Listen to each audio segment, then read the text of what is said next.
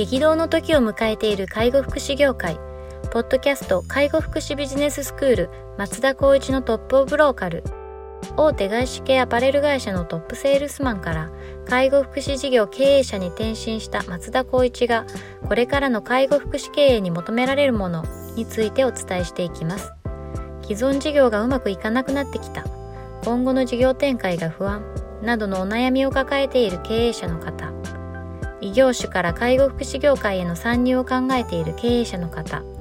これからどんどん事業を拡大していこうと考えている経営者の方など介護福祉ビジネスの入門から応用までさまざまなステージの方に楽しんでいただける番組です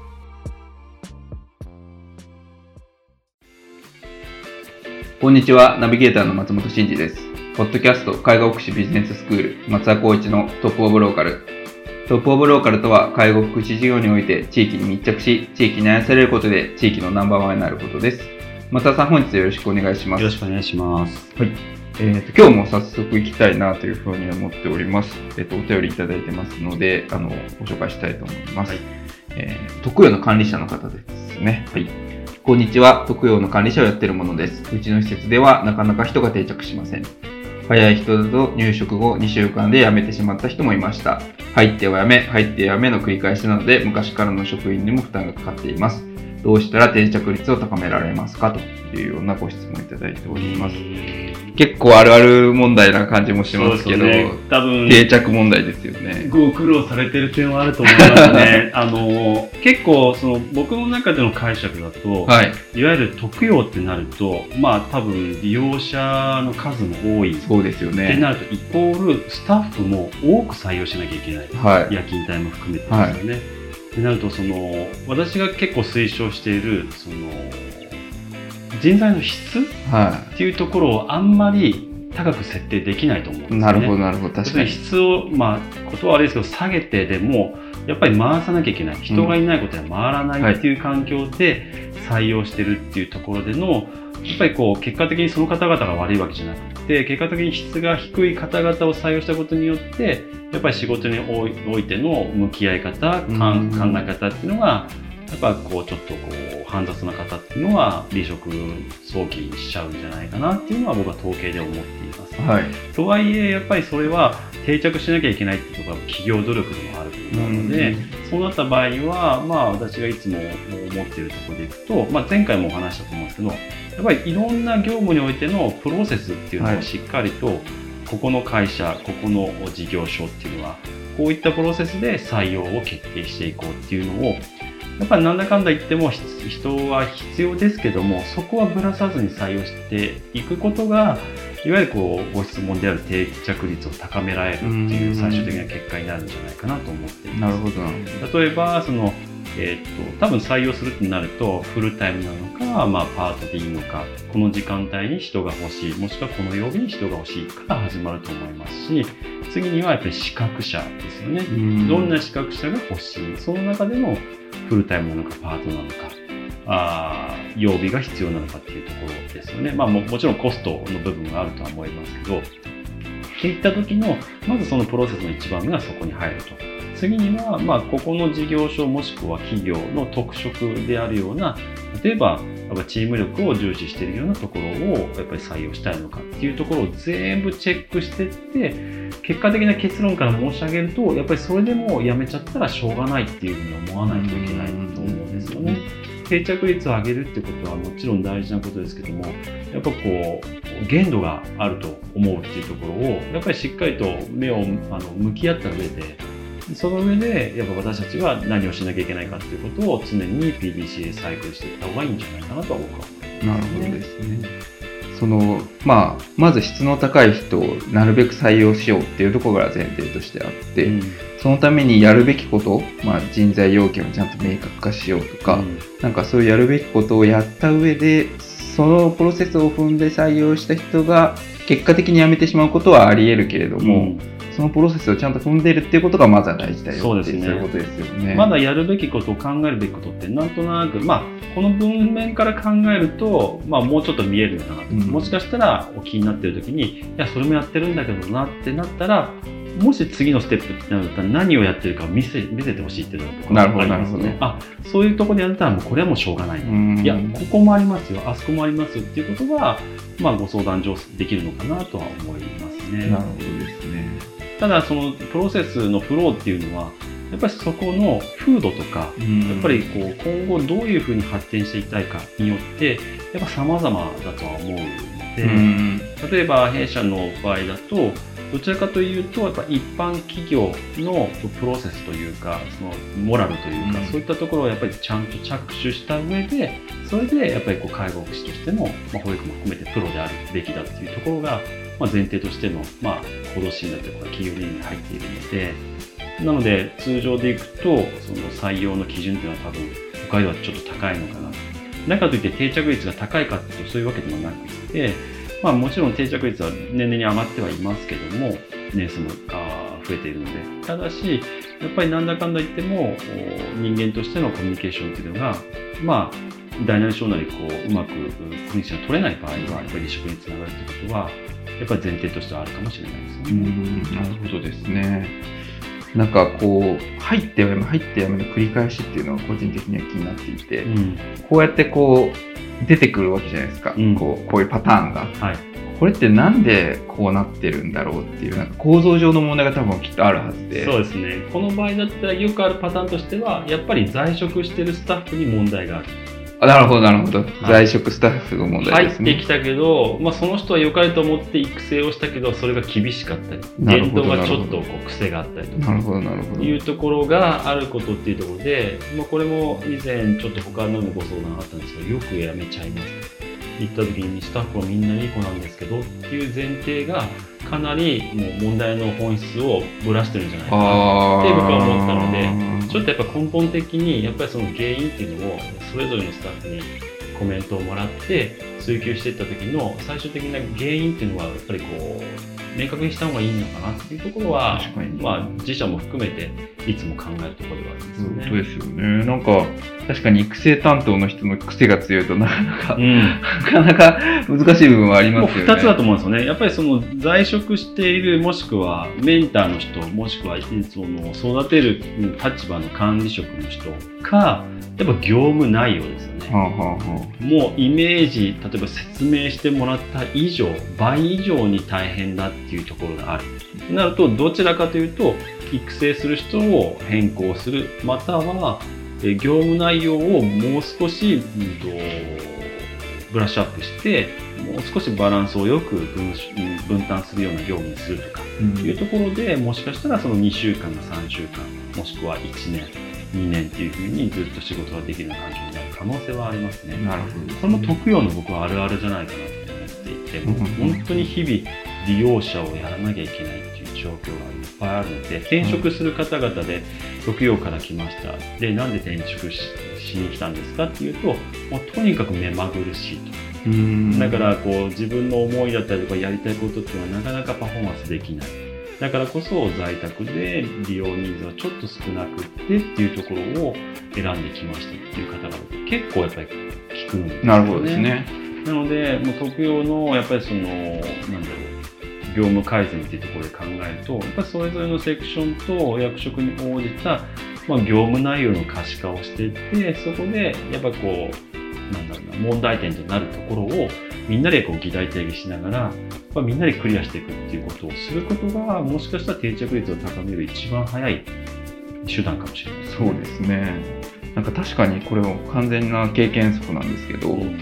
めちゃくちゃバタバタしてる時に入ってきたスタッフって割とすぐ辞めちゃうイメージがあって、うんなんかちょっと落ち着いててゆったりと受け入れるタイミングで入ってきたスタッフはうん。結構長くいたりとかっていう、やっぱ最初のその入ってきてどういうこう状態の中で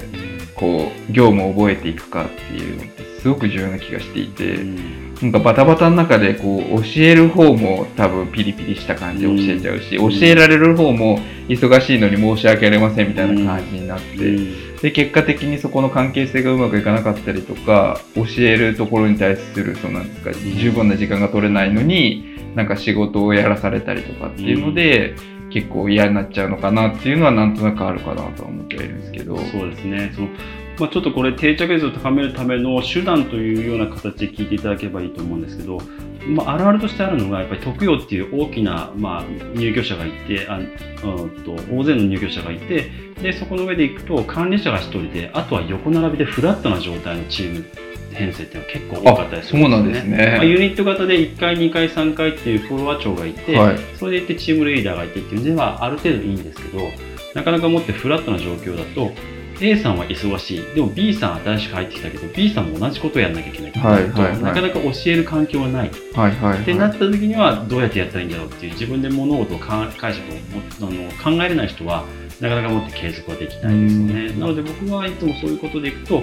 もう難しい状況でも前に進むとするならばやっぱりチームをあと作っていくスモールチームをどんどんどんどん作っていくっていうところが僕は必要だなと思って要するにグループディスカッションができて相談できる環境を作るっていうところはい。でそこの中の一人リーダーをこう、まあ、毎回一、まあ、1ヶ月ごとに変えてもいいですしずっとその方をリーダーにしてもいいんですけどそれと上の上長とのやり取りでチームで動かしていってそれをやっていくっていうことでのこう話せる環境だったりとか仕事をできる環境っていうのを、まあ、育成という部分がなかなか着手できないんであればグループ化するっていうことが僕は大事じゃないかなと思いますああ、なるほどですね。それめちゃくちゃ重要ですね。うんなんかやっぱこうマネジメントで本当に人が見れる範囲で、まあマックス7人ぐらいだとか言われてますけど、それ以上になってくるとどうしても目が行き届かなくなってってなった時に、きっとその新しく入った人に対するこう、なんていうんですか、目配り気配りっていうのがこぼれやすくなって、うん。でそれをこぼれにくくするためにこうスモールチームを作ってスモールチームの中でまずは問題解決をしてみて、無理だったらそれを上の人に相談をしてっていうね。そういうプロセスを踏むってことですね。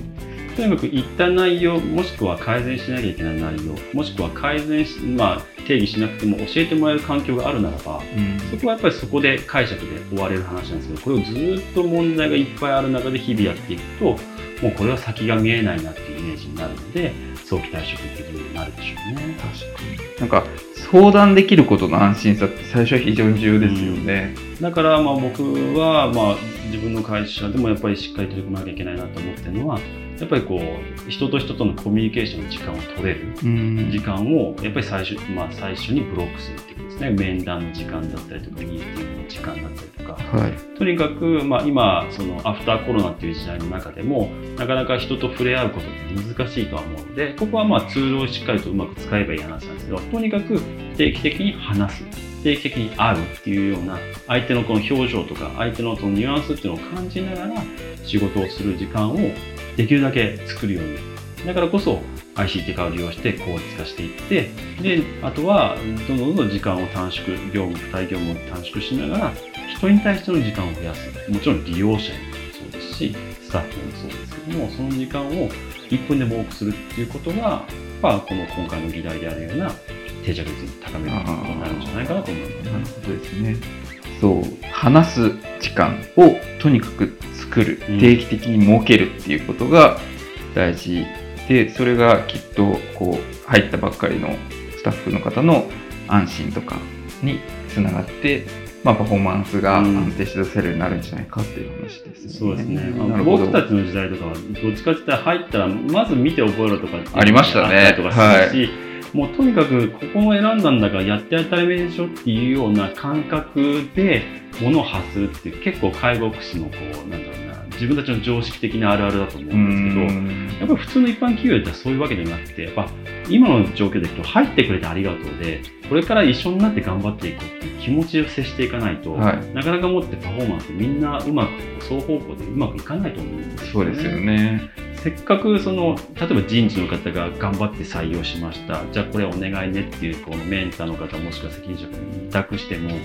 なかなかそこがうまくマッチングしなくてなんでまた入れろって言っても入らないし採用してほしい。入らないんだよ。入ったってダメでしょ。みたいな感覚いが負の連鎖を生むってことはよくあるので、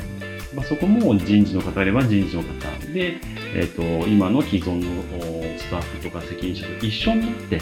採用するっていう考え方をしないと、確かに。なかなかそのチーム力っていうのは高まらない気がします。そうですよね。なんかどうしても、なんか、忙しかったりとかすると、こう、多席というか人のせいにしがちにやっぱなりがちですもんね。人事に言っても、言った要件の人全然取ってくれないとか、人事側もやっと取れたのに現場がちゃんと育ててくれないとか、うんなんかそういうなんかこう責任のなすりつき合いになると何の建設的な議論もできなくって、ね。結果何の問題解決もしなくてずっと膠着状態になっていて、うん。こうなってしまいますけど。じゃあなんで定着しないんだろうとかなんどうやったらもっとこうより良い人を採用できるんだろうっていうのを一緒に考えて一緒にこう問題を解決していくっていうことができると、うんより多分こう定着にもつながるっていうことですよね。そうですね。あとはやっぱり一番は一緒になって決定する。決済するっていうのが一番大事だこの A さんっていう。この A さんっていうのを採用するかしないか人事と責任者もしくはその育成の責任者と一緒になって面接をしてこれでいいよねこの子はこういったポジションでやらせていこうこういった仕事をさせていこうっていう中でじゃあ採用いいよねいいよねってお互いにか確認しながらみんな合意しますってなって採用していくことそうするとそれぞれに責任があるっていう形になると思うのでお互いにどちらに責任があるっていう話にはならない気がするそういうことですね。これも確か Google とかそういった部分も確か取取り組んでると思うんですけど、もう人事もみんなで考えよう採用もみんなで考えようっていうような形は確か本で読んだことがあると思うんですけど僕はそこからヒントを得ましたね。みんなで決めるってことですね、はい。みんなが責任をちゃんと分担して持つというようなことですね。ここれちなみにちょっと話飛んでしまうんですけど、はい。こうなんていうんですか入職される方のなんていうんですかこう性格診断みたいなのあるじゃないですか。あのなんて言うんでしょう。そう SPI じゃないですけど、うん。そういうのってやってたりしますか？えっと、一時やった時がありました。はあはあはあはあ。ただ、その、なんだろうな、さっきの話じゃないですけど、その、質っていう部分を踏まえていくと、そこがイコールになるかならないか、と途中でなんかこう、なんだろうな、どっちなんだろうっていうような疑心暗鬼になったところがあって、はい。まずはやっぱり目の前の人に向き合っていこうっていうところをやってたりしたので、今はそこは、あの、採用はしてないですね。ああ、一時期はそういう適正検査みたいなのやって結果をもとに判断だったりとか、はい入職後のアプローチをちょっと考えたりとかってやってたってことですよね。そうですね。まあ、まあ、それはもちろん指標とはなりますけど、うんやっぱり入ってみていいなと思った人がダメだったりとか悪いなって思った人が良かったりしたりとかそういうのって結構あったりするのがもう最終的なやっぱりそのなんだろうなこちら側のアプローチフォロー次第だっていうのがなんとなく見え隠れしたところがあっていうことですね。それもやっぱり自分たちが感じたものさっき言ったように私も含めて他の責任者とかもおこの人はいいでしょうっていうところをまずは信じていこうっていうところがあーまあ、なんかこう定着率につながるのかなっていうような部分はありますね。あーなるほどですね。確かに、あの、僕も、なんていうんですか、そういう適正検査みたいなのがあって、で、なんかこう、仕事できる度みたいなのが、こう、A とか B とかっていうふうに、こう、ランク付けるような指標があって、うん。で仕事できる度みたいなのがうん。A の人がいて、うん。C の人がいてってなった時にもうその完全にそのなんていうんですかバイアスかかっちゃうんですよね、うん